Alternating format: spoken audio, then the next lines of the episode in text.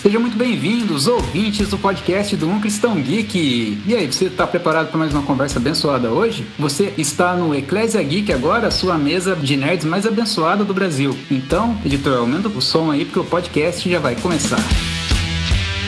Eu sou o Paladino e será que o inimigo do Batman viciado seria o Cheirada? Fala galera, aqui é o Diogo do Nicologia e eu tenho uma dica para você. Se você tá sofrendo de insônia, assista The Batman. Olá, aqui é a Raquel. Vamos falar aí um pouquinho sobre o meu super-herói favorito, não. E aí pessoal, tudo bem? Aqui quem fala com vocês é Snow do Cristoverso e estou muito feliz aqui que podemos conversar mais uma vez e dessa vez falando do maior super-herói de todos os tempos. Fala galera, aqui é o Vini, do Cristão Geek. A cidade é grande, não posso estar em todas as partes, mas eles não sabem onde eu estou. Agora temos um sinal para quando precisarem de mim. Mas quando aquela luz atinge o céu, não é apenas um chamado, é um aviso para eles. O medo é uma ferramenta. Eles acham que eu estou escondido nas sombras, mas eu sou as sombras. E assim, né, a gente vê que hoje a bancada tá bem dividida, porque metade hate, metade love, né? Vamos pra essa conversa aí, que eu tenho certeza que vai dar polêmica.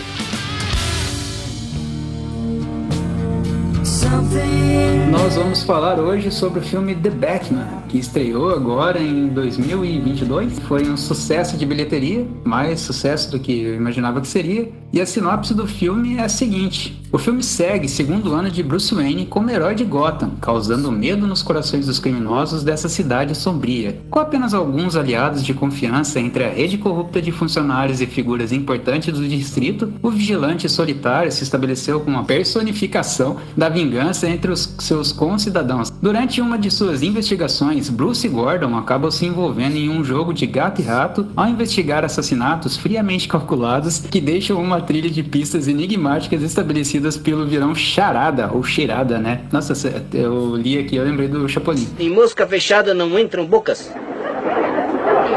Quando a investigação acaba levando Bruce a descobrir uma onda de corrupção que envolve até o nome de sua família, pondo em risco a própria integridade e as memórias que tinha sobre seu pai, Thomas Wayne. O Batman precisa forjar novas parcerias para assim desmascarar o culpado e fazer justiça ao abuso de poder e à corrupção que há muito tempo assolam Gotham City, ou é o que a gente vai descobrir, né? Para dar início ao nosso podcast aí, eu já vou lançar a nossa primeira perguntinha aqui, que vai ao nosso colega e fanboy Snow. Já que hoje a gente está em terras tão amadas por você, me diz aí, qual é a diferença entre vingança e justiça? Devemos perseguir as duas a todo custo? Bom, primeiramente eu quero deixar claro aqui para todos os ouvintes que eu não sou fanboy. Eu apenas sou uma pessoa que vê a realidade dos fatos. É, fanboy sim. Aí a realidade dos fatos. eu vejo um, um bom super-herói, né? Não tem como negar isso, né? Está, é como ver e falar que não vi, né? Poder do Batman é enredo. Enfim, vamos, vamos se ater às perguntas, né? Porque se eu dar ela pro Paladino, ele vai se estender a noite inteira. Mas enfim, qual a diferença entre vingança e justiça e se devemos perseguir as duas? Vingança e justiça me parece ser coisas bem próximas. Me parece que vingança e justiça, no final das contas, é como um acerto de contas. Só que qual a diferença de ambas? A vingança é uma busca emocional, muitas vezes passional por esse acerto de contas. E, via de regra, é, esse acerto de contas ele é desarmonioso. A pessoa que busca vingança geralmente quer mais do que justiça. Ele quer que aquilo que foi perdido e que muitas vezes não pode ser restituído seja pago com um valor muito maior. A vingança é cruel, ela é dura, ela é, é má. A justiça é um acerto de contas harmonioso, onde o preço pago é o preço justo. As sociedades, as sociedades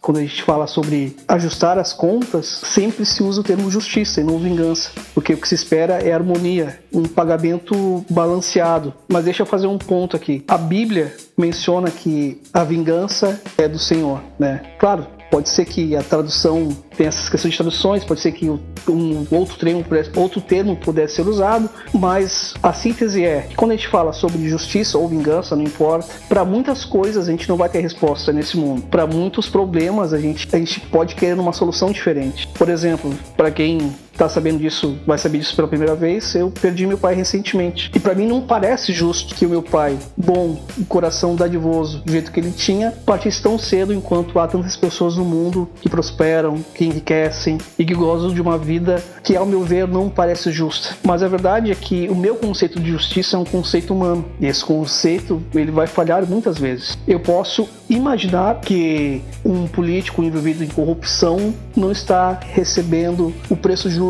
do seu pecado, mas isso é um pensamento meu. Eu não sei o que a consciência dele fala com ele no secreto do quarto dele. E mesmo que eu soubesse, eu não sei se no futuro próximo a saúde dele não será afetada, enfim. O que eu quero dizer é que, independente de justiça ou vingança, não, a gente não deve buscar nenhuma no, nem outra. A gente deve buscar a nossa satisfação em Deus, deixar o nosso coração quietinho no colo de Deus consciente de que justiça e vingança pertencem a ele. O que eu preciso estar é contente com a posição dele e ciente de que ele é todo poderoso e suficiente para aplicar a justiça e a vingança do melhor modo possível. Mas eu, eu tenho uma coisa para falar, só que eu vou deixar a Hack falar antes de mim. Feliz levantar a mão, eu falo depois dele. Eu dei glória aqui. É, não, é isso que ele fez glória na hora que o, o Snow tava falando, passagem da Bíblia. Pô, o cliente queria falar uma coisa super.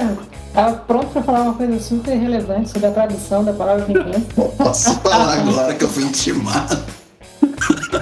É, que ela vai falar, certeza. Cara, eu fiquei tá, então pensando, caraca, será que tem uma tradução pra vingança que eu não tô sabendo? Eu vou falar besteira aqui, eu vou deixar o Vini falar primeiro. Não. É, são, os dois termos aparecem na Bíblia, né? Deus não condena especificamente nenhum dos dois, né? Porque se fosse vingança, fosse pecado, Deus não falaria que a vingança é dele, né? Deus não peca. Em si, não é errado, mas quando ele diz que a vingança é só dele, deve ter uma razão, né? Por que, que ele é, deu essa exclusividade à vingança? A justiça ele não deu essa, essa exclusividade. Você não vai achar na Bíblia que a justiça é só dele, mas a vingança sim. Porque é o que eu, eu entendo que tem a ver com o que o João falou, né? Da- da questão passional, né? De você estar envolvido emocionalmente e não conseguir dosar. E além de não conseguir dosar, você, você fica um pouco cego, né? E quando você vai envolvido passionalmente, você fica um pouco cego também e um pouco ilógico.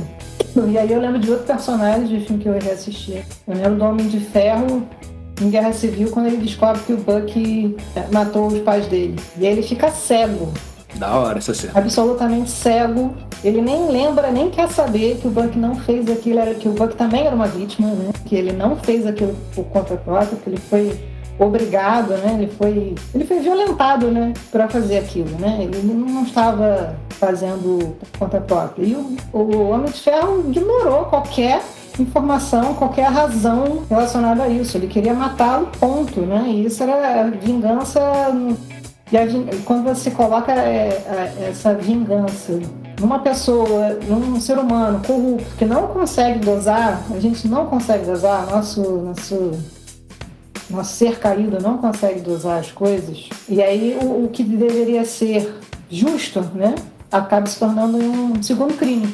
Porque você não consegue fazer a justiça ou fazer a vingança de forma correta e, e aplicar de forma correta. Só Deus consegue fazer isso. Só Deus consegue se irar, mas não pecar. Então ele, ele vai conseguir dosar, até porque ele sabe de tudo. Então ele também sabe exatamente o que aconteceu, exatamente o que. quais são os, exa- os fatos exatos do- da situação e onde realmente a culpa está, com quem realmente a culpa está, porque às vezes a gente também não consegue.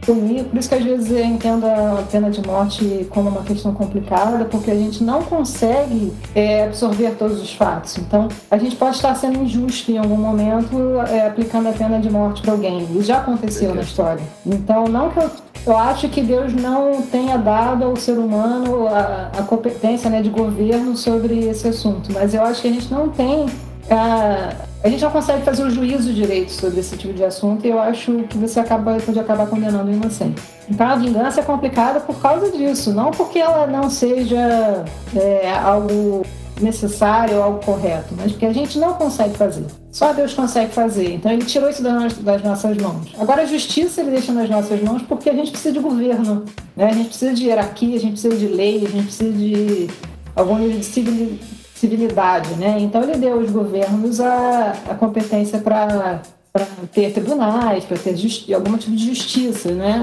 Porque senão, se você não, não tiver nenhuma deliberação sobre isso, deixar tudo nas mãos de Deus, a gente também não consegue, a gente não consegue sair do lugar. Então a justiça, que é uma coisa mais equilibrada no sentido de que você está ouvindo os dois lados, você está tentando construir uh, os fatos ali com as, com as, investigações, é uma coisa que é feita por terceiros, não é feita pela pessoa que foi injustiçada.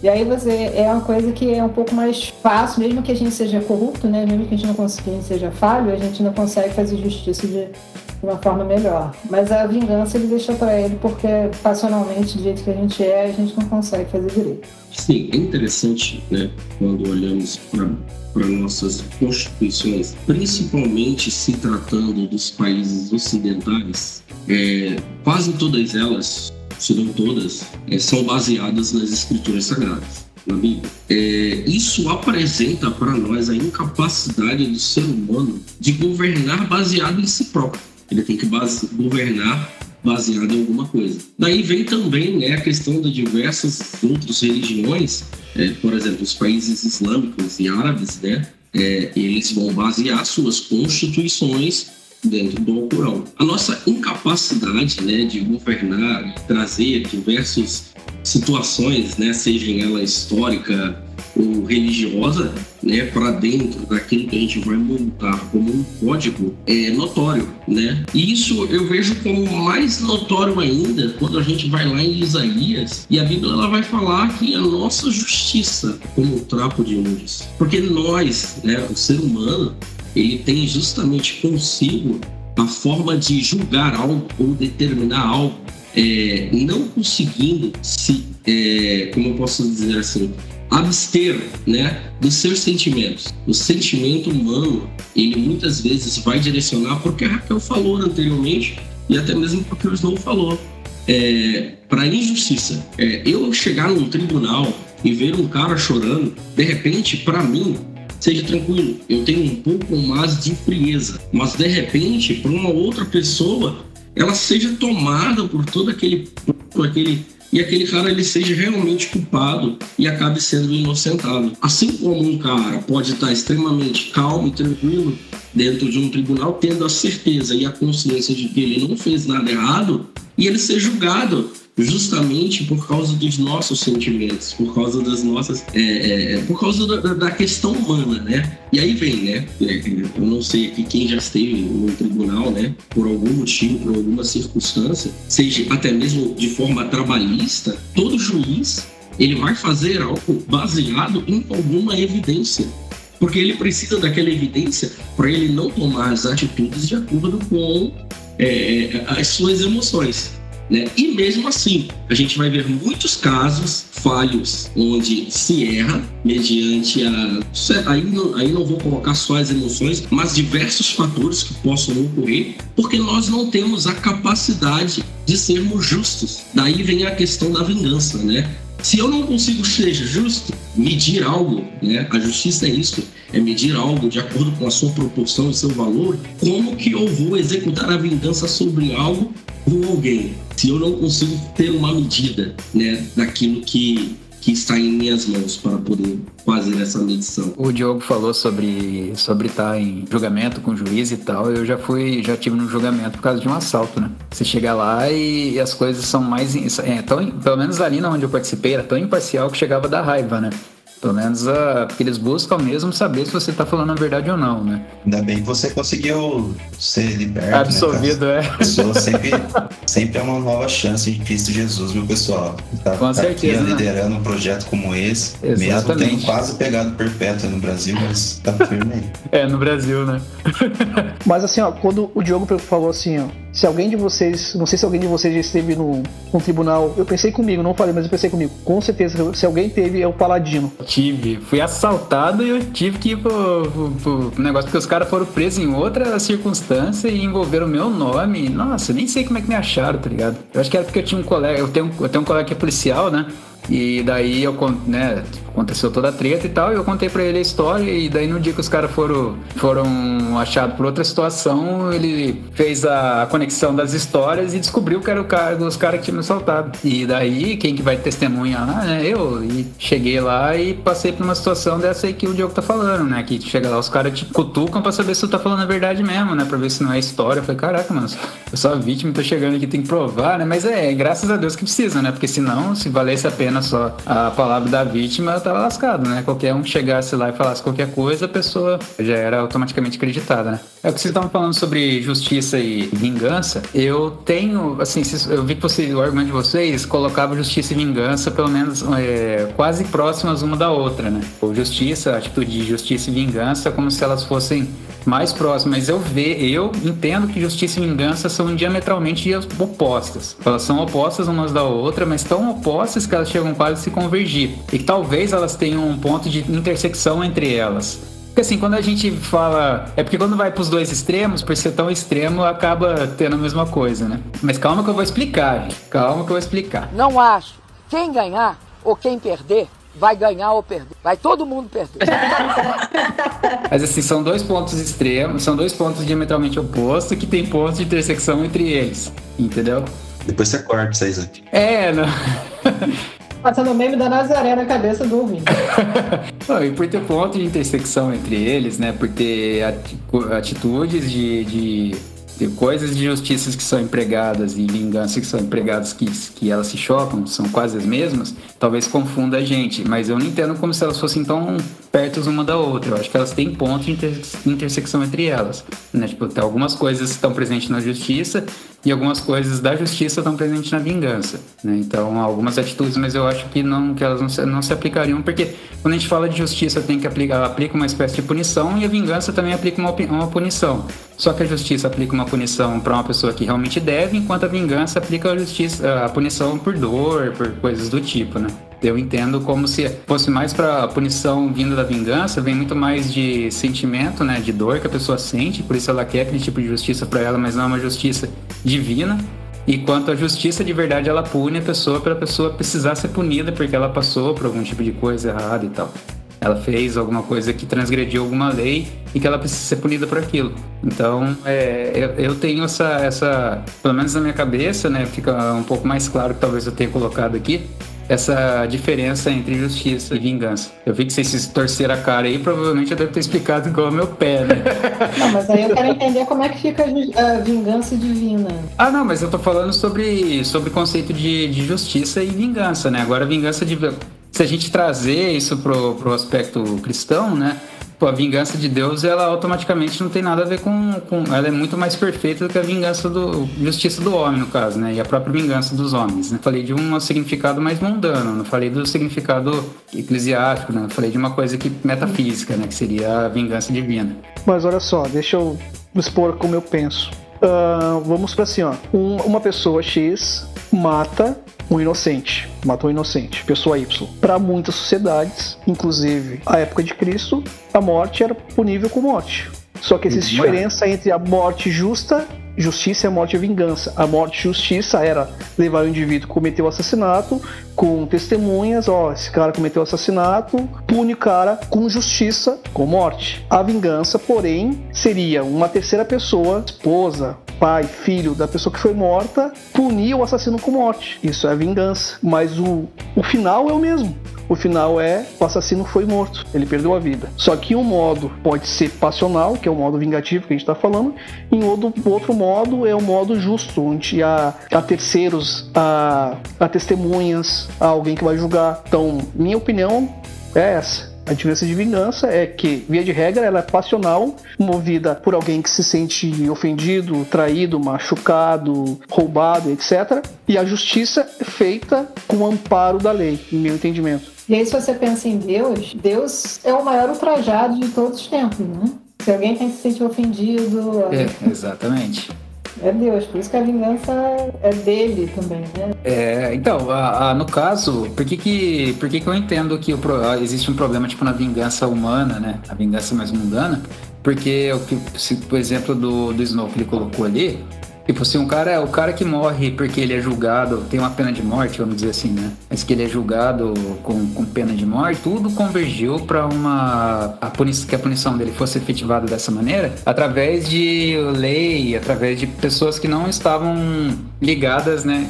tipo, internamente à história. Agora, quando a morte vem da mão de alguém que está internamente ligado à história, mas é a parte, seria a parte ruim que se tornaria vingança, né? Porque Muitas vezes a pessoa, por exemplo, um acidente de carro, por exemplo, que mata a filha de um cara que é muito ligado com a filha dele, é, vamos dizer que seja o namorado dela que estivesse ali, às vezes o pai sente vontade de matar o namorado, mas o cara não teve culpa nenhuma, né? Sofreu um acidente junto com a menina e tal. E às vezes por problemas que ele tem com, com, com, o, cara, com o pai dessa, da menina, ele pode. O cara pode pode achar que é culpa dele, a menina não tá mais ali. Então, a vingança, quando ela parte por, ser, por ter esse lado passional, por ter essa, o vínculo muito forte com o interior da pessoa, não pode ser vista como justiça, né? E acho que é por isso que Deus toma para ele essa a parte da vingança, que é justamente para evitar que as pessoas pequem, né? Porque assim, na cabeça da pessoa que tá sendo, que tá passando por isso, né, ela pode achar que ela, tá, que ela tá fazendo justiça com as próprias mãos, que a gente costuma falar. Mas a justiça da, por parte da humanidade também pode, por parte da gente, pode também ser, vir a ser uma maldade, porque você pode estar tá achando que tá fazendo justiça, mas tudo que você tá fazendo é você tá fazendo para outra pessoa aquilo que aconteceu com você, né? Você mata o filho de alguém, por exemplo. Então, ver a vingança, vingança e justiça mundanas elas têm aspectos parecidos, mas elas têm aplicabilidades totalmente diferentes, né? Então, é, era mais ou menos isso daí que você falou no final que eu ia falar, né?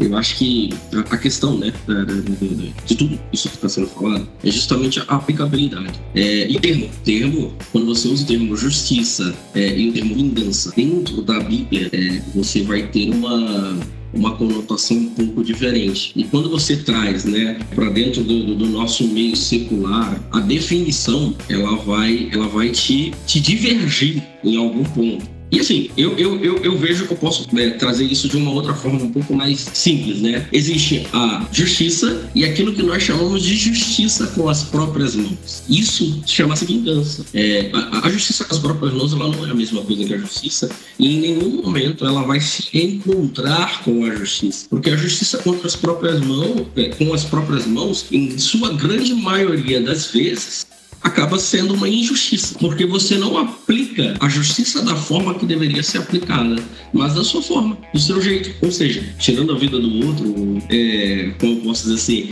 é, torturando o outro, e coisas do gênero que a justiça natural, curso natural da justiça, não iria executar. Primeiro eu quero falar a tradução aqui no, no na hack tem me constrangido, mas eu vou fazer aqui. Sorte que Deus deu o strong aqui, dicionário strong.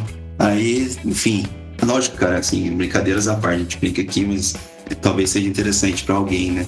Porque para mim é sempre interessante adquirir conhecimento de qualquer forma. Lá, mas lá no Sermão das Bem-aventuranças, quando vocês estavam falando de justiça, de, de vingança e tal, me veio algumas passagens. E uma das passagens que me veio foi a das Bem-aventuranças. Porque eu me ligava muito nisso, né? Eu me converti, tinha saído pouco tempo do exército eu tinha uma cabeça muito. achava que era o Rambo, muito nos anos 90, né, mano? Era outra vibe. Então, quando eu li essa parte, que bem-aventurados que têm sede e fome de justiça, né? Fome e sede de justiça, porque serão fartos, né? A ideia era de que, né, a gente ia ver essa justiça feita com as próprias mãos, né? De fato, o Rambo andando na rua aí pegando a turma. Mas o interessante é que a própria justiça aqui, que vai, vai falar, né? O Dika Yosuni, que significa Estado amplo daquele que é como deve ser, justiça ou condição aceitável para Deus, doutrina que trata do modo pelo qual o homem pode alcançar um estado aprovado por Deus. Por aí vai. Se tem a curiosidade além disso, você vai estudar por conta própria, pessoal, e é isso aí, já, já falei demais. E a outra coisa que, que me, me veio muito também na cabeça, essa questão de, de vingança, é Jesus vai falar né, lá em Mateus 5,38: Ouviste o que foi dito, ouro, olho por olho, dente por dente. Eu, porém, vos digo: não resistai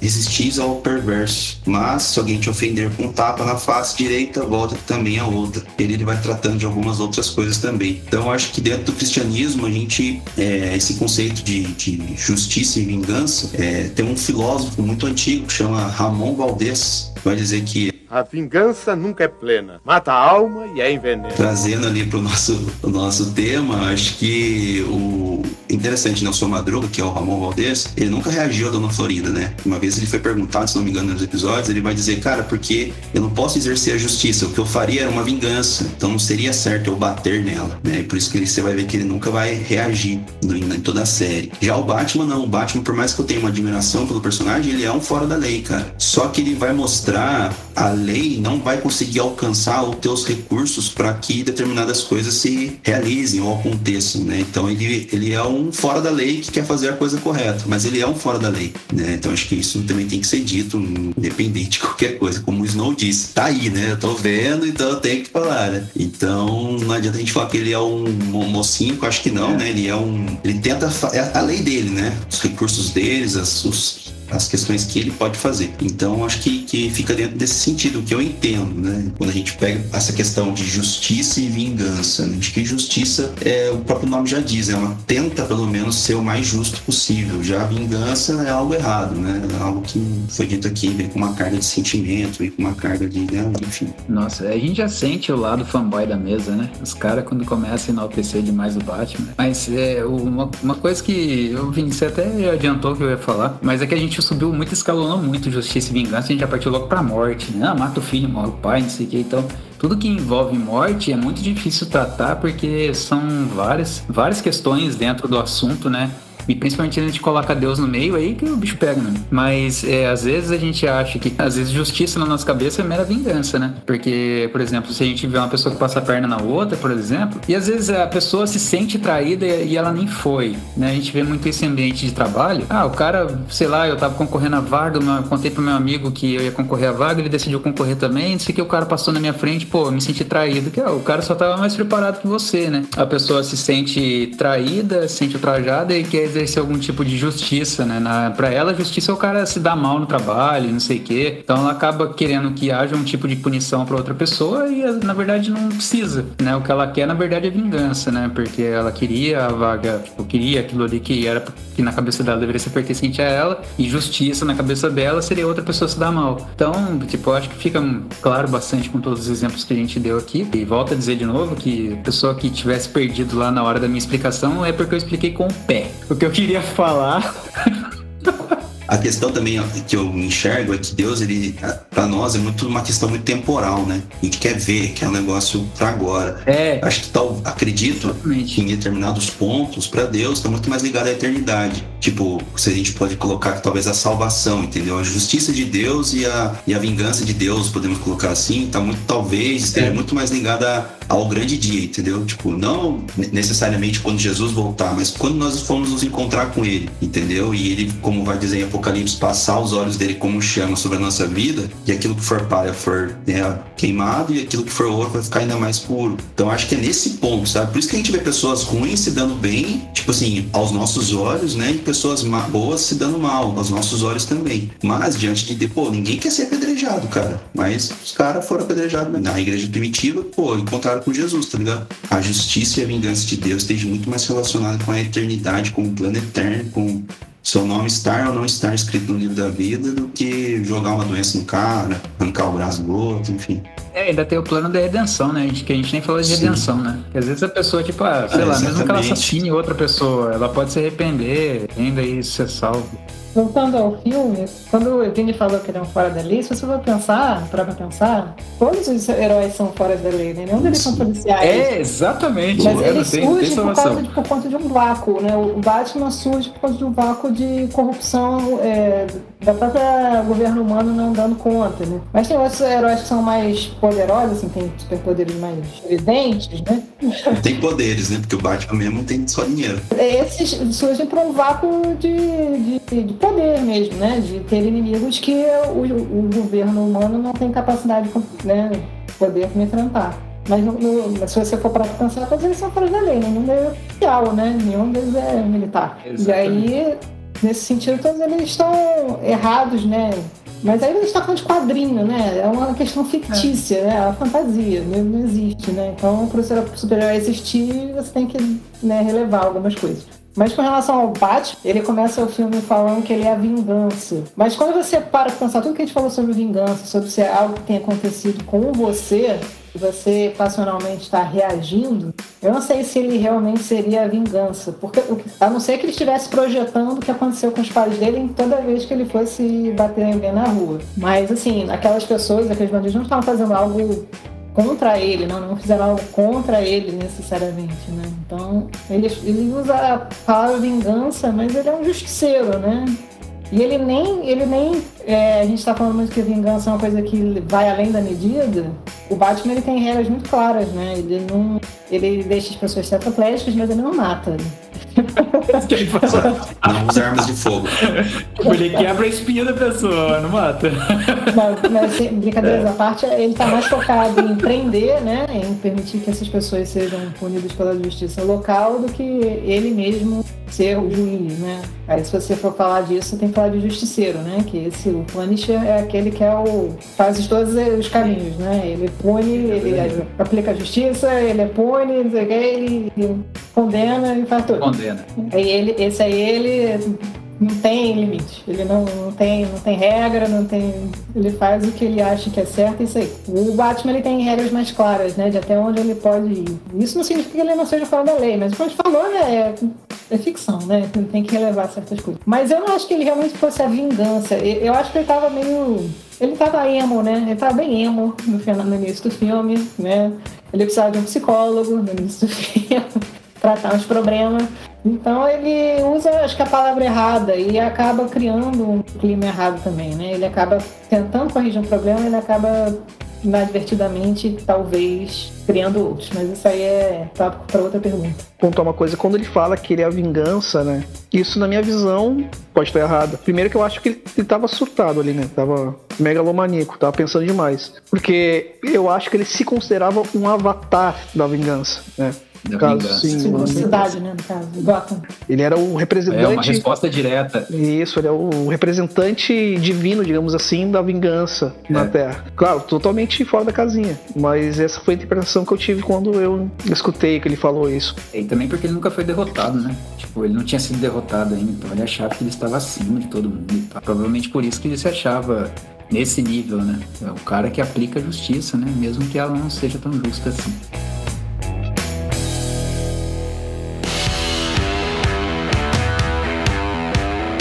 Segunda pergunta, vou direcionar ela pro Vini. Diz aí, cara. Podemos dizer que as ações do Batman foram responsáveis pelo nascimento do Cheirada? Meu Deus, pai, ó, eu, vou, eu vou me desculpar com o ouvinte por todas as vezes que essa, essa piada foi feita nesse podcast. O cara ele, ele faz esse tipo de piada, critica o Batman e é fã do Ultraman, mano. Tipo, o cara sai de cosplay do Ultraman na carreta Furacão, mano. E quer ter moral pra falar mal do Batman.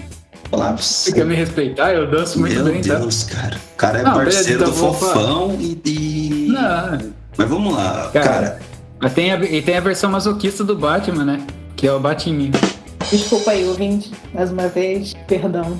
Enfim, vamos voltar ao filme, como diz a, a Hack aqui. Eu percebo que, cara, quando eu penso no Charada, eu lembro do Jim Carrey, né? Que ele fez uma versão, né, do Charada. Mas eu acredito que sim, cara. Eu acho que a gente tem que ter a questão da pauta, né? A gente vai e que existe uma questão de responsabilidade sobre nós. Eu acho que as nossas atitudes elas podem sim ser mal interpretadas pelas pessoas. Porque a partir do momento que você, no exemplo do Batman, fala que você está acima da lei e você vai seguir as coisas, fazer as coisas da maneira que você acha que é correto, uma pessoa pode interpretar isso também da maneira errada. Uma pessoa pode entender, poxa, se o cara está fazendo as coisas do jeito que ele quer, como ele quer, destrói a cidade, joga as pessoas, né, ameaça as pessoas de cima do prédio, fala que é vingança, né? Talvez se, se sente ali um, um enviado, um cara da justiça. Então eu também posso ser um cara que foi enviado para realmente acabar de vez com Gotham, por exemplo, né? Para trazer uma justiça clara, para revelar quem são as pessoas, né? Que é mais ou menos a pegada aí do, do charada. Então eu acredito que sim, cara, existe uma responsabilidade sobre o Batman, né, em ter criado o Charada, mas eu acredito que sobre a nossa vida, como pessoas né, comuns, eu acredito que sim, cara, a gente tem uma responsabilidade, principalmente para nós, né, que temos essa questão da internet, tem tudo aquilo que a gente fala, eu acho que pode sim surtir, a gente espera sempre que surta responsabilidades e resultados bons, mas pode acontecer de alguém interpretar de uma maneira errada, tempo atrás, o nosso amigo Snow aí foi, fez uma, uma postagem sobre os gigantes pra gente pontuar aqui sobre responsabilidade. E eu falei, mano, interessante essa, essa questão, né? É bom para estudar, para atiçar curiosidade para as pessoas estudarem sobre o tema, muito bom. Aí já começou os comentários, não os comentários, mas poxa, é, não era, era gigante, não era, que não sei o que e tal, já fica aquela treta. Então, ou seja, pode ter uma, uma, um senso de responsabilidade sobre nós e as nossas atitudes, muitas vezes, elas, principalmente com o advance da internet, elas nem sempre serão interpretadas da maneira que nós queremos que elas sejam interpretadas. As pessoas podem interpretar da maneira que elas quiserem. A partir do momento que você lança isso na internet, elas podem interpretar da maneira que ela quiser. Então, acho que sim, existe uma responsabilidade, dadas as devidas proporções também, né? Isso já estava algo incumbido dentro do cara, né? Já existia uma maldade, já existia uma predisposição, né? Eu acho que só aflorou. Porque quando a gente pensa dentro da sociedade hoje, existem muitas pessoas ruins que às vezes estão até dos nossos lados, né? Nos nossos ambientes que, onde nós estamos, que não fazem as coisas que têm em mente ou que têm o desejo, porque existe justamente a lei, porque existe justamente a justiça. Aí o cara, poxa, não vou porque eu vou preso, não vou porque a polícia vai me pegar, não vou porque vai ter consequência. Quando aparece alguém dizendo que não tem essa consequência, que pode ser feito coisas né, do jeito que ele quer que seja, eu acho que isso é, é muito perigoso. Eu acho que por enquanto seria isso que ia colocar aí pra galera. Existe uma responsabilidade individual que não importa o que você ouviu de A, B e C, a responsabilidade continua sendo sua e Deus vai prestar conta de, da sua responsabilidade com você. Então, tipo, você ouviu fulano falar A, fulano falar B, fulano falar C, você ouviu o Batman fazendo o seu que lá, aí você resolveu virar o charada. Essa foi uma decisão sua, né? Por mais que alguém tenha te influenciado, Deus vai, você vai prestar conta daquilo que você fez para Deus. Isso, isso não tem escapatória. Então não adianta chegar no céu e falar, ah, foi fulano. Não adianta. Foi mais ou menos o que aconteceu ali na criação, né? No Gênesis com Adão e Eva, e um tacando a culpa pro outro, mas todos eles tiveram que prestar contas daquilo que eles decidiram fazer. Então isso assim a gente não pode, não pode esquecer, né? Agora, isso não significa que não tem o outro lado da moeda. A gente tem sim responsabilidade sobre aquilo que a gente faz e sobre aquilo que a gente fala. A gente não pode sair falando qualquer coisa por aí depois, não, né? Responsabilidade é de cada um. A gente, a gente, principalmente quando a gente está falando das coisas de Deus, de fé, a gente tem que ter muita consciência do que a gente está falando. Que a gente está falando é, de certa forma, a gente está representando Deus na Terra. Então a gente não pode falar qualquer coisa e depois botar na conta de todo mundo. Porque existem pessoas em níveis diferentes de amadurecimento, em níveis diferentes de até de intelecto, se a gente for para pensar, né?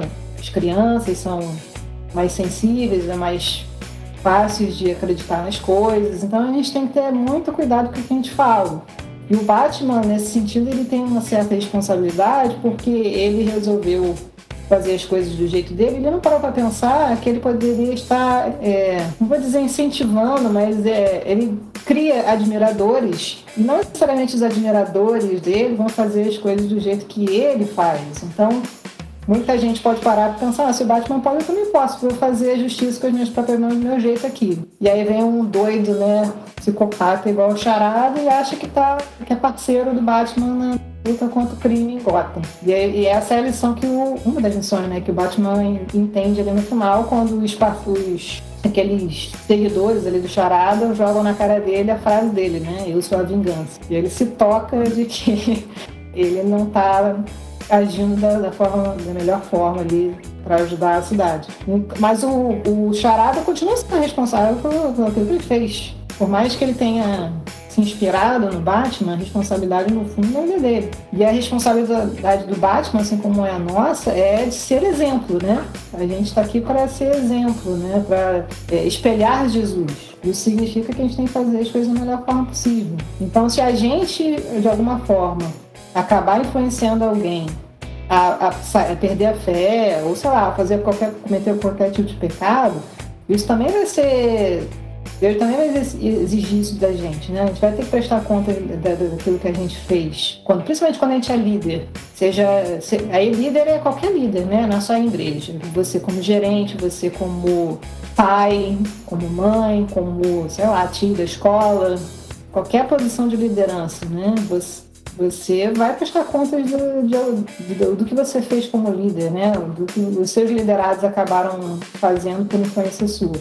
Então são, as duas coisas não são é, é, não se excluem, né? Você tem a, é, a, responsabilidade individual, no final das contas você fez porque você tomou aquela decisão, mas você como líder também, influenciando pessoas, você também pode ser levado né, a julgamento divino, digamos assim, por aquilo que você fez inconsequentemente. Mas ele tem uma terceira parte, você não é responsável se as pessoas interpretaram errado aquilo que você falou.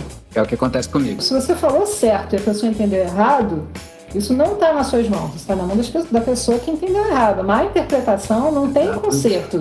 Você sempre pode falar uma coisa certa e ser enviesada para o mal. Né? Então você tem que se preocupar em falar o certo. Se as pessoas vão levar, vão mal interpretar o que você falou, Aí é entre elas e Deus, né? A consciência delas com Deus. A gente não tem controle da má interpretação dos outros. Não tem como proibir deles interpretarem mal, né? Não interpretarem errado. Isso também não tem como. Né? É exatamente o que acontece comigo quando eu faço piadas aqui e vocês me repreendem. Eu só tô tentando iniciar vocês a fazerem piadas também. A hack saiu em minha defesa agora, vocês viram aí. Uhum. bom, eu queria fazer uma conexão aqui entre o que o Vini falou e o que a Hack falou, muito embora eles não tenham falado coisas uh, excludentes, né? Eu achei interessante quando a Hack falou do Éden, né?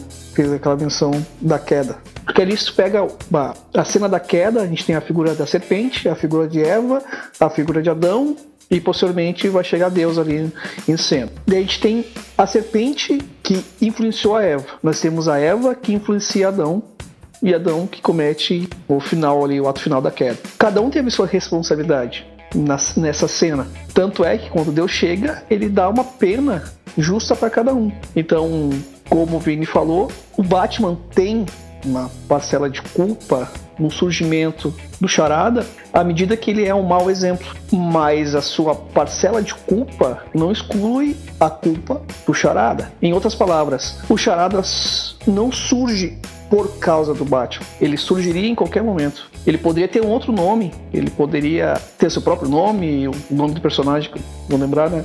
Ele poderia ser qualquer coisa. O problema, a semente estava no coração do personagem. Em qualquer momento ele surgiria. Ele surgiria talvez por conta própria, sei lá, escutando um político falando na TV. Por que não? Até mesmo nas escrituras, quantas seitas não surgiram através de uma errada interpretação das escrituras? Quantas pessoas não distorcem a Bíblia para cometerem crimes? Então, assim, ele poderia ter surgido de qualquer modo. O Batman foi responsável em parte, tomando as devidas proporções, porque foi um mau exemplo. Ele poderia ter sido um bom exemplo, e mesmo assim, como a Hack citou, Charada ter absorvido de um modo distorcido o exemplo e ter surgido. E daí o Batman seria o responsável, não seria um mau responsável. Então, concordo com o Vini, eh, do Batman ser ter responsabilidade em partes no aparecimento do Charada, apesar de fazer ressalva, ressalva de que o Charada não surge por causa do Batman. O Batman serve de estopim, mas poderia ter sido qualquer outro. Ele ia surgir em qualquer momento. Então, também concordo com a Hack de que cada ser tem sua responsabilidade. Voltando ao jardim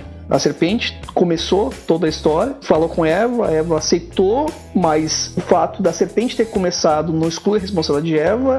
Eva falou para Adão, Adão errou, comeu do fruto, mas o fato da Eva ter sido ter parte de parcela e a serpente também ter parte de parcela de culpa não exclui a culpa de Adão.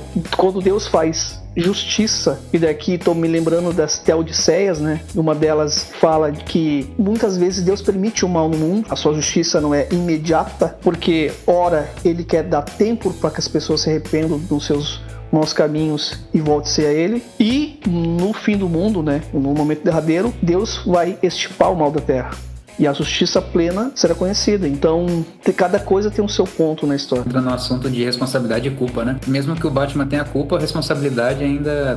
O Charada ainda tem a parcela de responsabilidade dele, né? Da mesma maneira que o Batman tinha, o Bucha tem, né? De receber aquela influência e saber administrar ela para não agir da maneira que ele agia. E eu concordo que ele ia aparecer de qualquer maneira mesmo, porque aquilo ali tá incrustado dentro do cara, né? Tanto que quando ele começa a agir, a influência que o Batman tem nele não é para ele começar a matar pessoas, mas para ele começar começar a ter coragem de tomar as atitudes que na cabeça dele eram, eram certas, né? Porque ele mesmo fala que quando ele coloca a máscara é que ele se sentia realmente verdadeiro, né? Tipo, ah, quando eu coloquei a máscara nunca me senti tão eu mesmo, né? Então ele viu um cara mascarado e decidiu colocar uma máscara para também tomar as decisões da cabeça dele. Tu, tu imagina até querido ouvinte, preste atenção. Imagina o Amém. quão perigoso seria se nós começássemos a responsabilizar alguém pelo que nós somos. Imagina, eu vou responsabilizar meu pai e minha mãe por algo ruim que eu possa ser.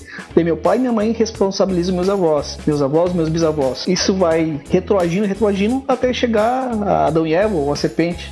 Imagina, não, não dá pra ser assim.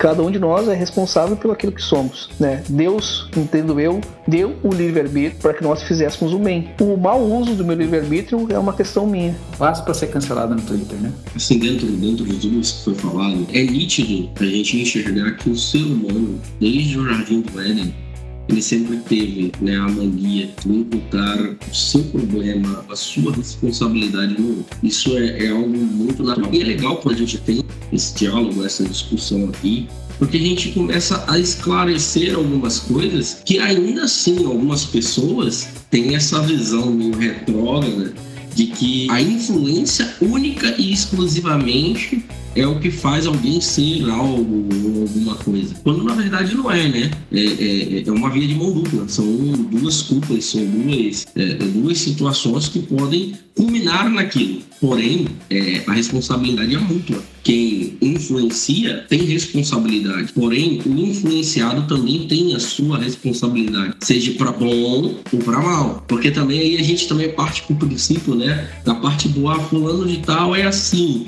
é uma benção, né? Como se usa o jargão do meio cristão, né? Fulano de tal é uma benção. Ah, não, mas ele é uma benção porque fulano de tal discipulou, cuidou. Não, é numa totalidade. É, é, existe essa, essa responsabilidade dupla de quem é, é, ensina, de quem inspira, né? E, de quem está ali sendo inspirado ou sendo ensinado. É, não é porque vão virar para mim e vão falar assim: ó, Diogo, você tem que comer comida podre, porque comida podre faz o seu intestino funcionar melhor. Eu tenho que procurar saber se realmente é isso, porque até então, naquele momento ali, eu sei que comer comida podre não é algo bom. Eu preciso buscar, entender e compreender se aquilo que está sendo passado para mim ou me apresentado através de atitudes é o correto é válido para mim quem está à minha volta, né? Partindo do ponto que eu vou ter uma atitude posterior receber aquilo ali. Eu acredito é, nesse sentido, cara, a gente tava vendo algumas coisas aqui na minha cabeça. E uma delas é que, até a gente estava falando aqui em off, vocês não pegaram aí os 40 minutos pré- prévia, nós falamos de algumas questões aqui, mas essa própria série chamada Mind Hunter vai dizer que todos os serial killers que surgiram dos Estados Unidos fizeram grandes desastres lá, né?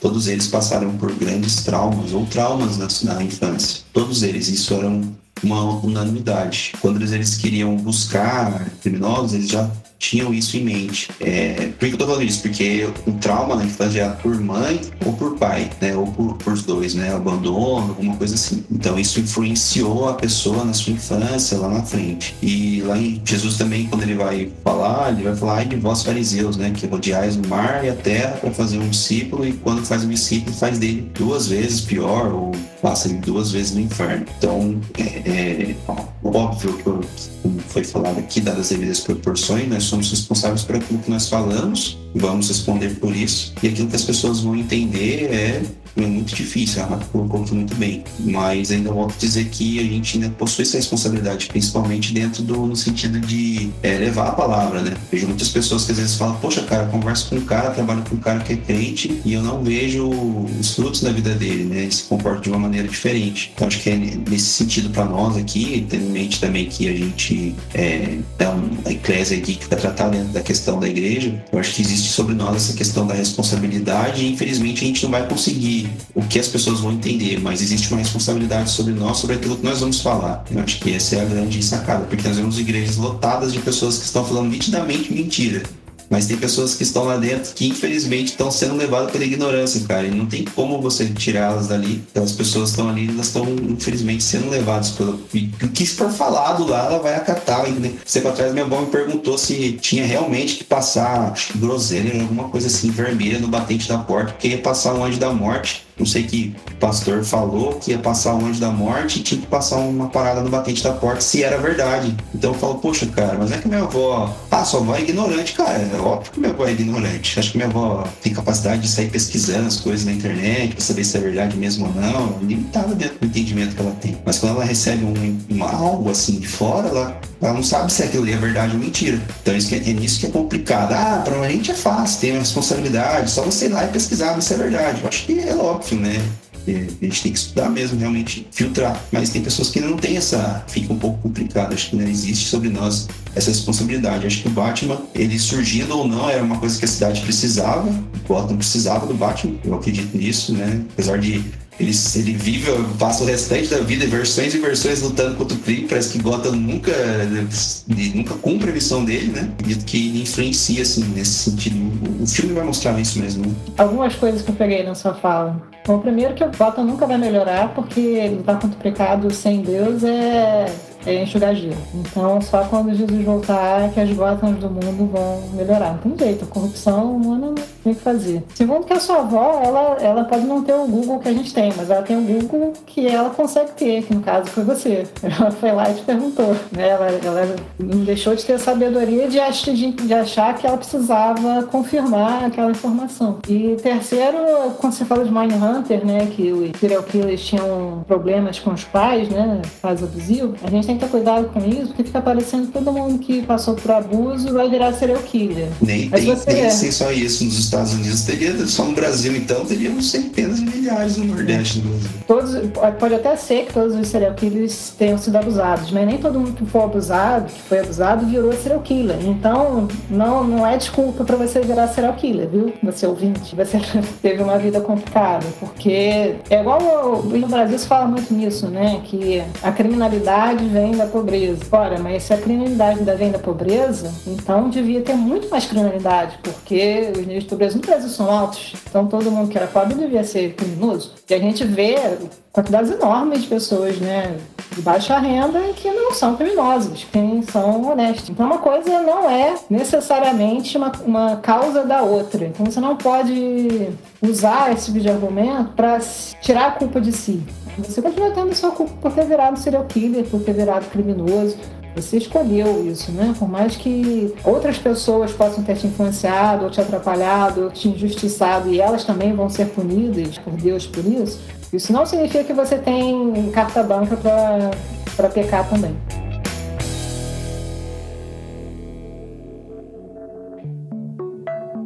Vamos aqui para a próxima pergunta. O que significa estar sem esperança? Então, é, é para a gente poder definir né, o que é estar sem esperança, a gente primeiro precisa entender o que, que é esperança. Né? A esperança ela é o ato de você projetar em algo ou em alguém a sua confiança. Então, eu tenho esperança quando eu tenho determinado que algo ou alguém ou alguma coisa é um ponto ao qual eu devo confiar. Estar sem esperança é você não ter em que ou em quem confiar. Agora, Gotham, né, é, é, é, é, muito complexo, né, essa questão de esperança, porque é, a esperança ela vai de, de ser para ser, vai de uma pessoa para outra pessoa, né? É, é, claro que a gente entende que aqui quando fala Gotham, fala de um coletivo, de uma grande maioria, de uma grande maioria estar sem esperança. Mas assim, eu acredito que a causa de Gotham estar sem esperança, sim, era o crime, eram os crimes a violência e tudo que aquela cidade trazia, né?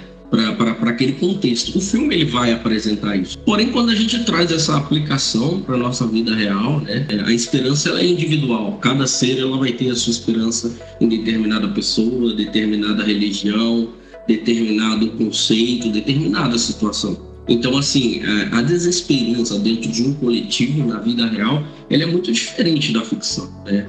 É, não vai ter uma cidade inteira com pessoas desesperançadas. É, vai ter uma cidade inteira decepcionada com um determinado político, com uma determinada associação, com uma determinada alguma coisa.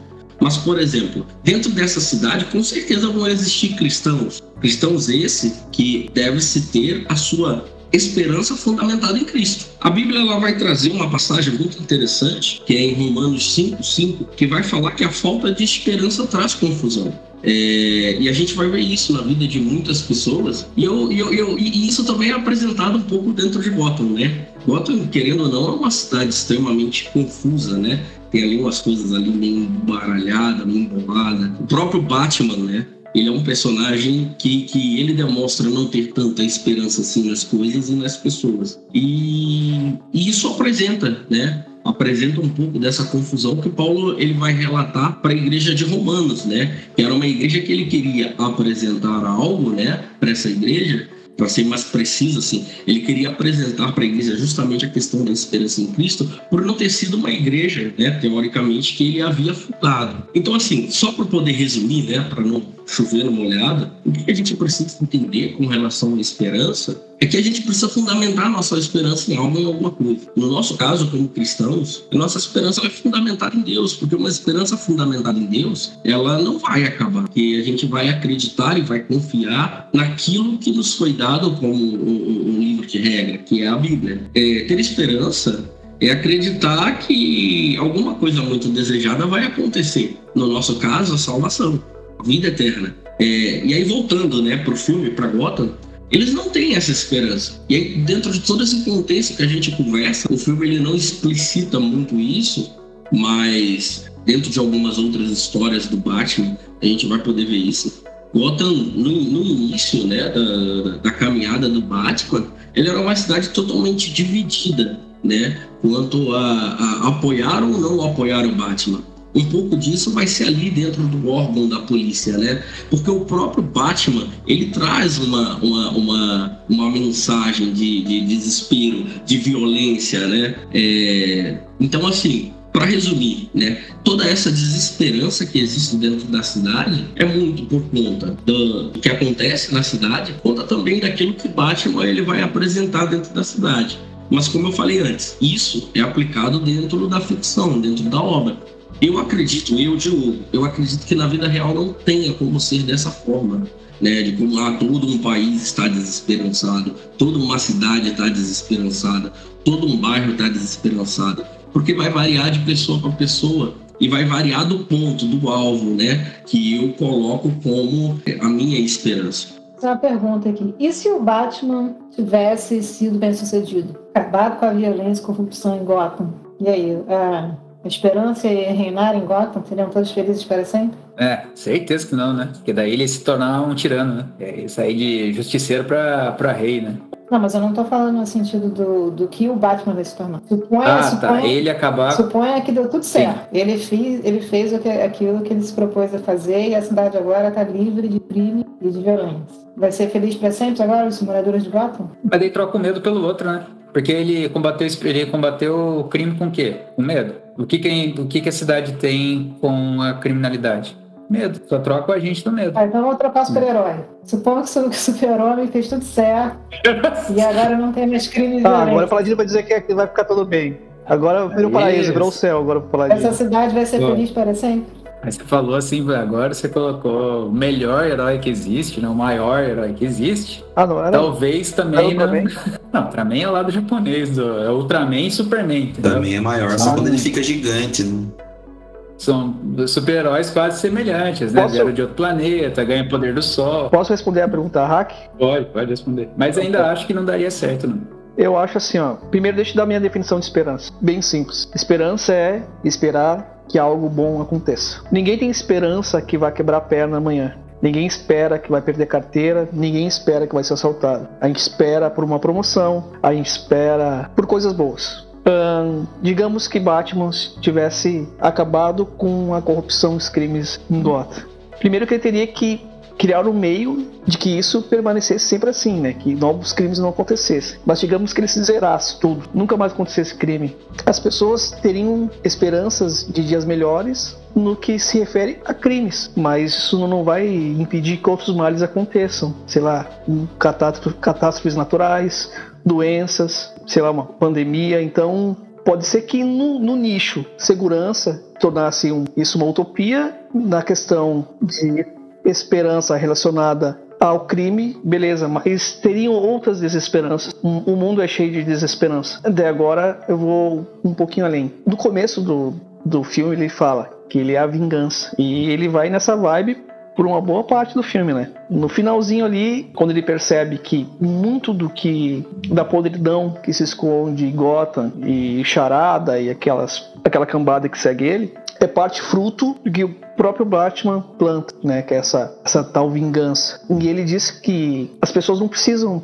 de vingança, que as pessoas precisam é, de esperança. Por quê? Porque a vingança é um círculo vicioso, ela não causa cura permanente. Tu cura algo aqui, algo ali, cria outro problema ali e para cá. Então, que as pessoas precisam de esperança. Por quê? Porque o mundo sem esperança é um mundo cinza, um mundo feio, um mundo escuro. Pessoas sem esperança, provavelmente, isso não é regra, mas algumas pessoas que não têm esperança podem também se render ao lado escuro da força e colaborar para um mundo mais escuro ainda. E agora, fazendo um link com a Bíblia, e que, que eu acho de mais belo em tudo isso é que é o seguinte: é normal que nós sintamos desesperança. E vão ter momentos na nossa vida que, mesmo que eu tenha a maior esperança do mundo, o que eu espero não vai acontecer. Vou voltar a falar do meu pai aqui. Vamos fechar quatro meses que meu pai faleceu nem toda a esperança do mundo vai fazer com que ele volte à vida. Eu espero que vocês não percam ninguém tão cedo, mas para mim é muito difícil a perda do meu pai. Depois de quatro meses eu ainda choro ao falar dele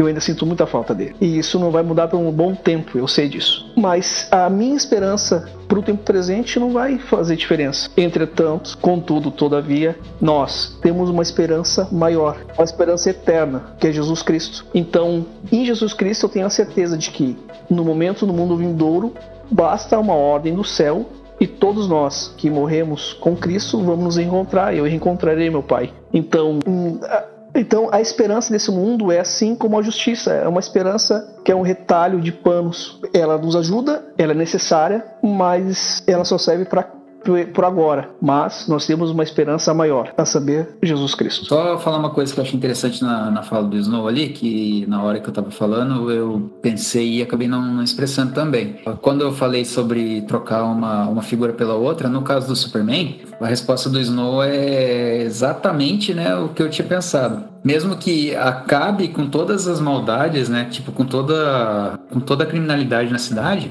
Existem outros problemas, né? E outros problemas podem acabar gerando novamente algum tipo de, de, de problema que se torne um crime, porque o mundo ele tende pro caos, né? Então, tudo que a gente faz, mesmo que tipo, você limpe a casa hoje, deixa ela extremamente limpa e não faça nada, o tempo faz ela ficar suja, né? Porque vai juntando, acumulando poeira, vai juntando um monte de outras sujeiras que a gente não percebe e com o tempo ela vai, vai começando a evidenciar. É o que aconteceria na cidade se ela fosse limpa da, da sujeira do crime, se fosse colocando um exemplo assim.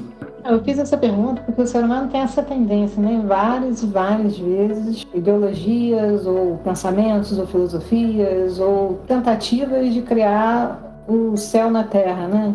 Viver aqui uma utopia. Mesmo que o ser humano tivesse conseguido, vamos supor que ele acabou com câncer, com a criminalidade, com todos os males e controlou tudo. Mesmo assim, a gente não teria, alcançaria a paz. Porque a paz, a gente, ou alegria, ou sei lá o que você preferir, a gente não vai alcançar sozinho. A gente não foi feito para isso. A gente foi feito de uma forma, a gente tem um formato, a gente tem um, uma alma, né? E ela tem sede de coisas que a gente não pode suprir sozinho. Então a gente, não importa que utopia que Gotham se tornasse, eles não teriam alcançado a esperança. E quando eu falo esperança aqui é com E maiúsculo, né? A esperança divina. Porque a gente depende de Deus para ser realmente feliz. A gente depende de Deus para ser realmente contente, né? Nos contentar com o que a gente. Então, por mais que não tivesse nenhum problema, e a gente vê isso muito nas sociedades mais modernas, onde a gente já de fato acabou com muitos problemas do passado, né? Gente, muitas coisas que eram problemas sérios no passado, estavam as pessoas doenças, problemas simples que a falta de, de um sistema de sanitário, todas essas coisas já foram resolvidas. A gente tem uma vida muito mais fácil hoje do que 200 anos atrás.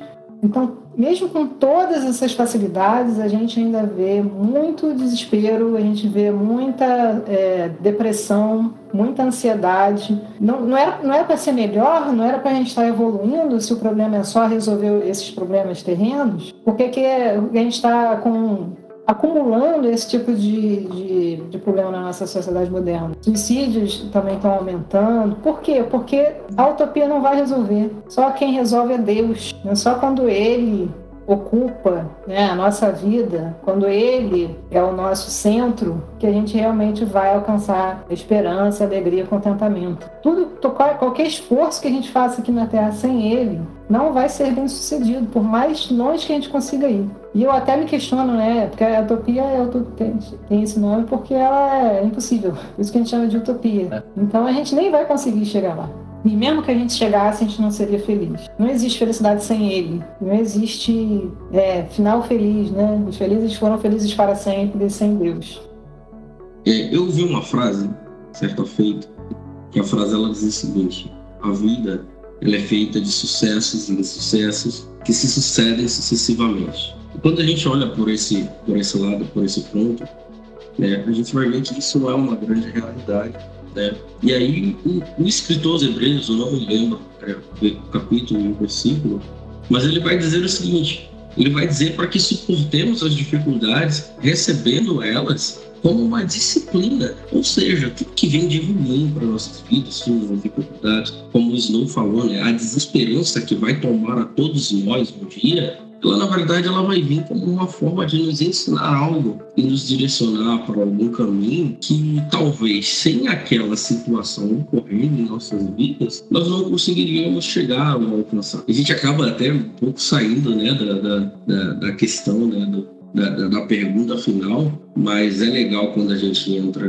né, numa, num diálogo como que a gente vê simplesmente que nós seres humanos, nós estamos sujeitos a situações a qual nós não entendemos, nós não compreendemos, nós não gostaríamos de vivenciar ou passar, mas precisamos. Ou em algum momento iremos é, é, é, é passar por aquilo ali e simplesmente vai ser assim. Quando a gente fala sobre, sobre utopia, esse tipo de pensamento humano, a filosofia humana é um pouco complexa, né?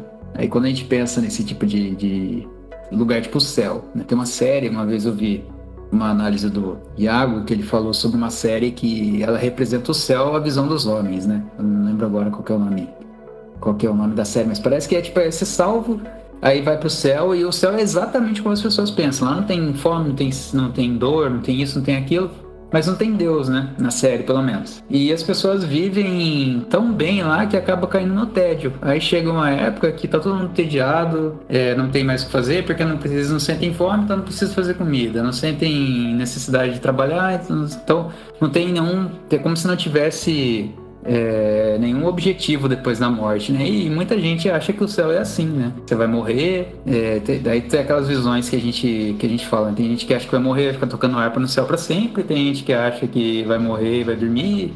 E daí tem as várias definições de, de utopia. Tem gente que acha que o céu é assim, né? Chegar lá, ah, não tem graça, o céu não tem nada pra fazer, é o dia inteiro sem precisar fazer nada quando a gente cria uma espécie de, de, de, cenário, o melhor cenário possível na mente humana, a gente cria as utopias que acabam não dando em nada, né? Porque nós mesmos sabemos o que a gente quer, né? Se a gente criasse um mundo onde a paz fosse para todos os povos, tivesse dinheiro suficiente para todo mundo, todo mundo vivesse na mesma base, é, não, não, existisse dinheiro, né? Haveriam outras maneiras de a gente criar problema porque nós não estaríamos satisfeitos com aquilo que a gente tem e acabar criando outro tipo de problema para acabar criando outro tipo de, de, de, dano na civilização e assim, ao invés de utopia, a gente ia virar uma distopia, né? Então, é, é cara, é, é muito difícil, né?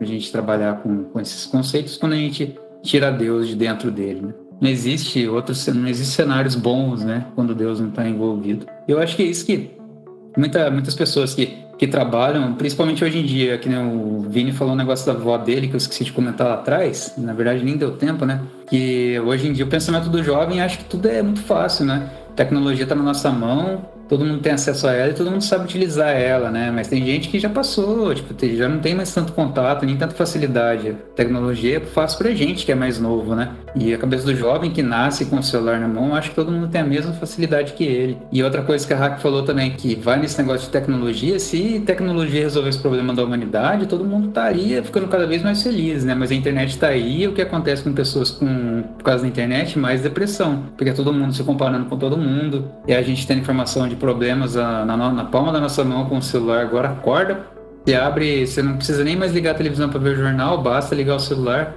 Então, é, cria-se mais ansiedade, mais é, cenários de, de, problema, mais, mais informação sobre um monte de problema que está tá acontecendo no mundo. E no podcast passado que a gente estava falando, não, no podcast é, anterior, né, que o desse mês ainda vai sair, mas o anterior, esse mês, a gente falou sobre. O convidado falou sobre. Ah, a gente acha que o mundo de hoje é pior que o mundo de 20 anos atrás. E, na verdade, não. O mundo é feio desde sempre. É que hoje em dia a gente tem mais informação sobre como o mundo realmente é. Na 20 anos atrás aconteciam coisas tão terríveis quanto acontece hoje. É que hoje, quando acontece, o cara bate uma foto e posta no Twitter, todo mundo fica sabendo. Então as informações são mais fáceis, né? A gente está conseguindo ver que o mundo que a gente vive não é tão bom quanto a gente costuma colocar nas nossas cabeças.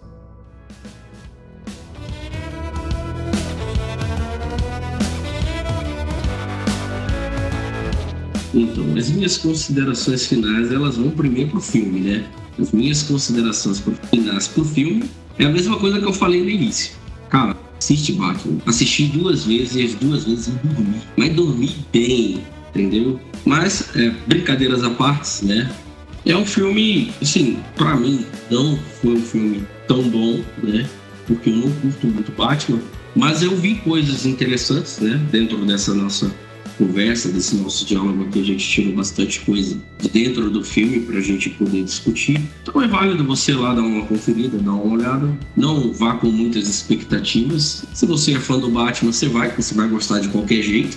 Quanto a tudo que a gente conversou, é, é interessante, né? Quando a gente toca no assunto sobre vingança, justiça e tal. É, e a gente vê muitas pessoas hoje em dia aí com pensamentos de vingança vingativos. É, e o que eu quero falar aqui é que a vingança, como, como usou né, o Vini, é, uma frase né, do Ramon, é, a vingança nunca é plena, mata a alma e envenena. É, o que nós devemos fazer diante de todas as dificuldades é não esperar por uma crise para descobrir o que é importante para nós. É, Jeremias ele vai dizer para que possamos trazer à memória aquilo que nos dá esperança.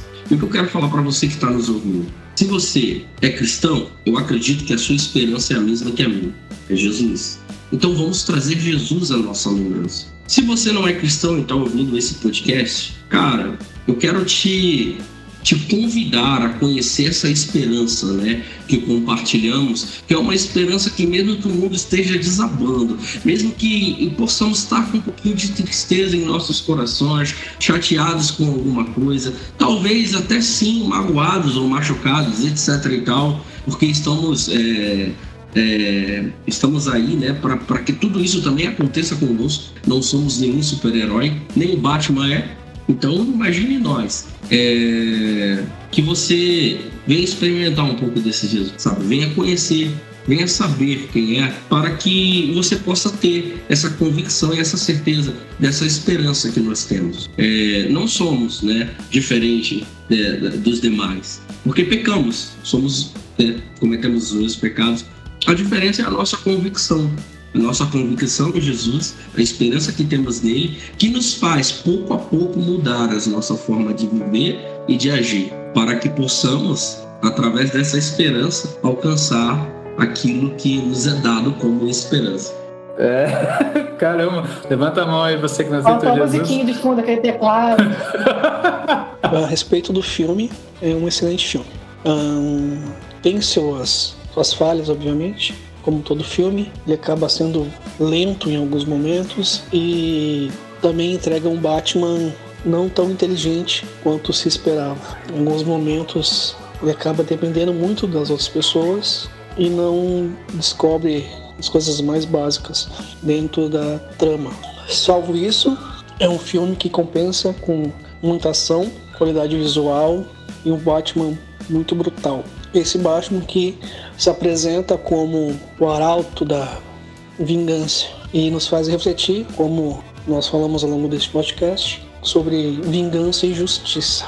E eu diria o seguinte, para terminar minhas considerações, que nós que cremos em Deus percebemos que vingar-se nunca é um bom caminho. Nós devemos deixar nossas nossos tramas, né, nossos problemas, nossos dilemas nas mãos de Deus, confiando que a Ele pertence a vingança e a justiça, e isso é o suficiente. Bom, tô pensando pelo filme, eu não dormi, eu assisti tranquilo, mas eu, eu, entendo quem achou o filme longo, realmente o filme é longo, eu acho que dava para ter tido uma edição ali e feito o filme um pouco mais curto, acho que não, não precisava ter três horas, sei lá quantas horas de duração, dava para ter ficado um pouco mais enxuto. E aí talvez as pessoas que dormiram não tivessem conseguido assistir até o final, né, Diogo? Mas a, a, história eu achei interessante, foi um, um Batman mais detetive, né, menos pancadeiro, né, igual o Batman anterior do... como é que é o nome da? Esqueci. É o Ben, é o ben Affleck. Ben Affleck, isso. Aquele ali estava mais voltado para ação, né? E esse, esse aqui é um pouco mais detetive no ar, né? Que a gente chama. É tão no ar, mas tão no ar que às vezes você nem via, né? É um pouco meio escuro também. Uma, uma fotografia meio escura. Ô, Zac, coloca o barulho do bateria. Mas eu gostei, eu achei é, uma versão diferente, né? Tipo, quantas versões a gente já teve de Batman? Eles conseguiram fazer uma que é diferente das anteriores. Eu não curti muito o, o Bruce Wayne meio emo ali, né? Mas, enfim, tem quem gosta. E a gente conseguiu tirar bastante coisas do filme, né? Então, é um filme útil. Um filme interessante aí para quem ainda não assistiu. Assistir antes de, ou depois, e, ou antes do, do podcast, se você tem tempo, né? Porque três horas de filme também é complicado. E quanto ao tema, bom, a gente vê muita injustiça, né? A gente é bem parecido com Gotham nesse sentido, né? E quando eu digo a gente, eu digo no mundo, né? Não só a cidade onde a gente mora. E como o Paladino falou, agora a gente acessa as injustiças do mundo inteiro na palma das nossas mãos. Então a gente às vezes fica completamente inundado né, de, de, de, injustiça e a gente fica com aquela agonia, né, com aquela angústia de não ver nunca o bem é, prevalecendo. Né? Acho que até por isso que os filmes de super-herói fazem tanto sucesso, né? porque é aquela válvula de escape, né? que nada dá certo no mundo. Então, pelo menos na fantasia, o bem está vencendo. Mas aí o que, o que me dá esperança não são os filmes da Marvel da DC, mas o que me dá esperança é que eu tenho, eu creio num Deus justo, Deus de amor e num Deus justo. E que tudo que está acontecendo de injustiça ou vai ser anulado pela misericórdia, né? Jesus, né? Morreu na cruz pelos nossos pecados, então muito do quando a gente aceita Jesus, nossos pecados são perdoados pela misericórdia de Deus, mas ele vai fazer justiça. Deus não está olhando para o mundo e dizendo, ah, vocês que lutem. Justiça vai ser feita. Ou vai ser agora, no nosso tempo, e a gente vai enxergá-la acontecendo, ou vai acontecer no tempo de Deus, mas ela vai acontecer. Então, é, eu não sei como é que o não cristão consegue conviver com isso, porque às vezes as injustiças acontecem, o, corrupto ou o bandido vive uma vida plena e morre de velhice e nunca paga por aquilo que fez. E você fica. E essa injustiça, como é que fica? E todas as pessoas que essa pessoa afetou, matou, etc. Mas eu creio num Deus de justiça. E a pessoa ter morrido ou não, não afeta a justiça de Deus. A justiça vai ser feita com relação a todas as injustiças do mundo. E isso me dá muita paz, né? Toda vez que eu fico me sentindo onda de, de todas as injustiças que estão acontecendo no mundo ao mesmo tempo, eu paro e penso, não, Deus vai fazer justiça. Nada disso vai ficar por isso mesmo. Né? Deus vai fazer o, o que é certo e muito além daquilo que eu consigo imaginar como justiça, porque a gente não consegue enxergar direito a realidade. Né? Deus é quem sabe exatamente o que você. Então, toda vez que eu levo isso para a minha vida e talvez isso seja funcione para vocês também. Toda vez que você se sente inundado de justiça, você lembra que Deus é justo, que a justiça vai ser feita no presente ou no futuro e que nada vai, vai passar impune, né? Por mais que a, a justiça brasileira ou mundial pareça inútil, tudo vai ser resolvido e há sim um final feliz para aqueles que creem em Cristo. Bom, galera, eu acho que todo mundo já falou, acho tem como ficar prolongando. acerca do filme. Eu gostei particularmente, porque, como foi falado aqui, eu sou um cara que gosta do Batman. Não sou o cara que pesquisou a origem e tal, quem foi a primeira versão e tal, quantos universos do Batman existe, não sou desse tipo. Mas eu gosto do Batman, acho que pela parada, principalmente o que mexe bastante essa questão psicológica, uma parada que me atrai muita atenção. Eu achei bacana porque colocou um Batman mais próximo, né? O Batman que apanha, o Batman que não descobre. O Alfred é mais inteligente que ele, pega as coisas mais rápido que ele. E os carros, né? Não é aquele carro, né? Que ou é um trator, né? E destrói tudo, né? O tanque, ou era aquele compridão, né? Imitando ali o, o carro da Cruella, do desenho lá do 101 Dálmatas, né? Não sei se vocês vão lembrar, mas era uma versão daquele, um V12, enfim. Agora esse não, esse já é um Supercharger, com um motor que, que ele mostra, ele motor trabalhando, então ali meio que coloca o Batman dentro de uma realidade que se você tiver dinheiro e tempo sobrando, dá para você fazer aqueles ali, entre acho que dadas as devidas proporções, mas trouxe um Batman mais é, realmente sem poderes, né? Acho que um cara no início de carreira, se não me engano, no segundo ano ali que ele tá como Batman, né? Meio perdido, eu acho, meio sem saber pra onde que vai, pra onde que vem, o que que faz, né? O que, que pode fazer, aceito com a galera, com a galera não, né? Muito ainda em xeque se ele tá fazendo algo bom ou ruim tá na cabeça dele mesmo, né? Um cara perturbado. E, cara, acho que é isso. Se a gente pode tirar alguma lição, é que, né, acho que a Raquel colocou muito bem sobre isso, não tem como a gente tirar todo o mal da, da de uma cidade, porque a, terão pessoas ali, né? Teve uma época em que pessoas que eram de Deus, pessoas que buscavam se aproximar mais de Deus, decidiram se afastar das cidades e morar no que nós chamamos de mosteiros, né? morar longe, de tudo e de todos para que ali ele pudesse alcançar um, é, talvez uma proximidade maior com Deus, um lugar bom e perfeito. Não foi isso que aconteceu, infelizmente, né? Porque tendo alguém lá, logo o problema vai acabar acompanhando essas pessoas, né?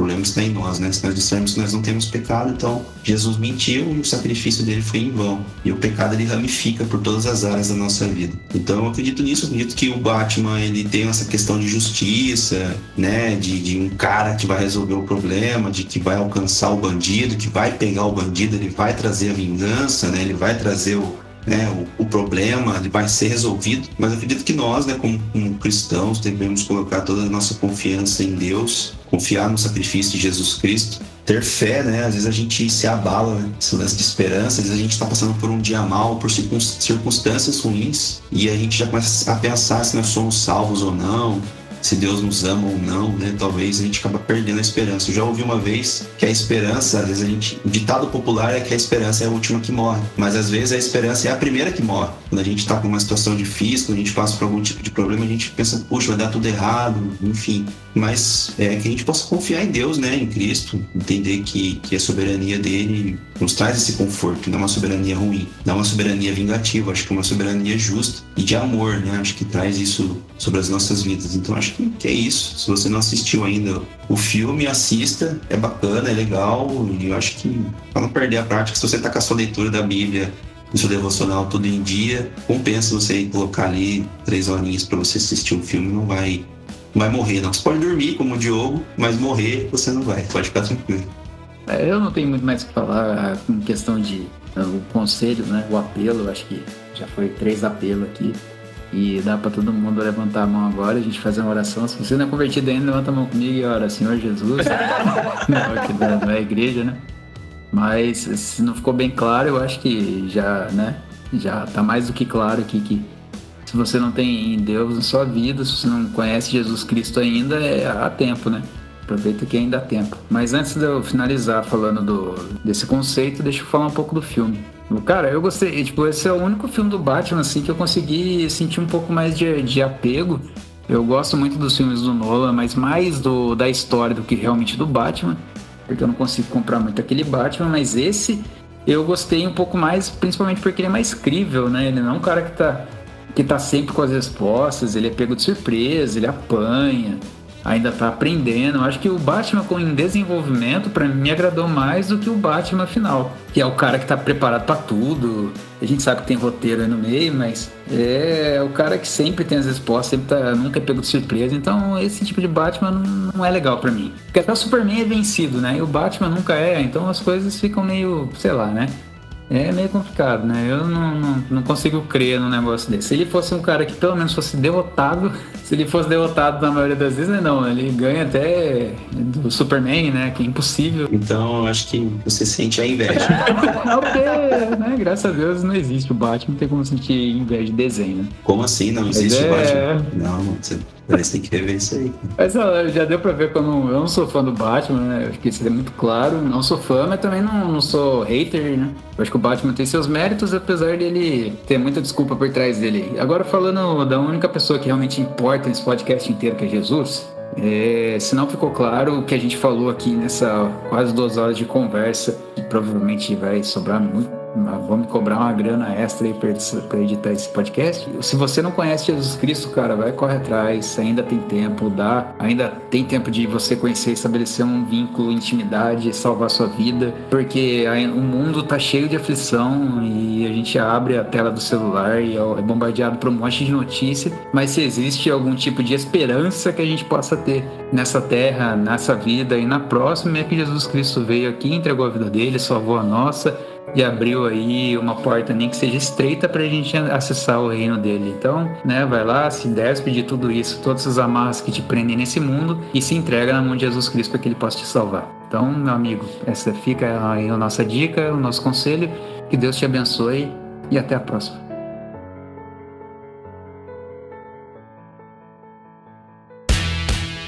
Este podcast foi editado pela produtora Holy Song. Quer saber mais? Acesse www.holysong.com.br.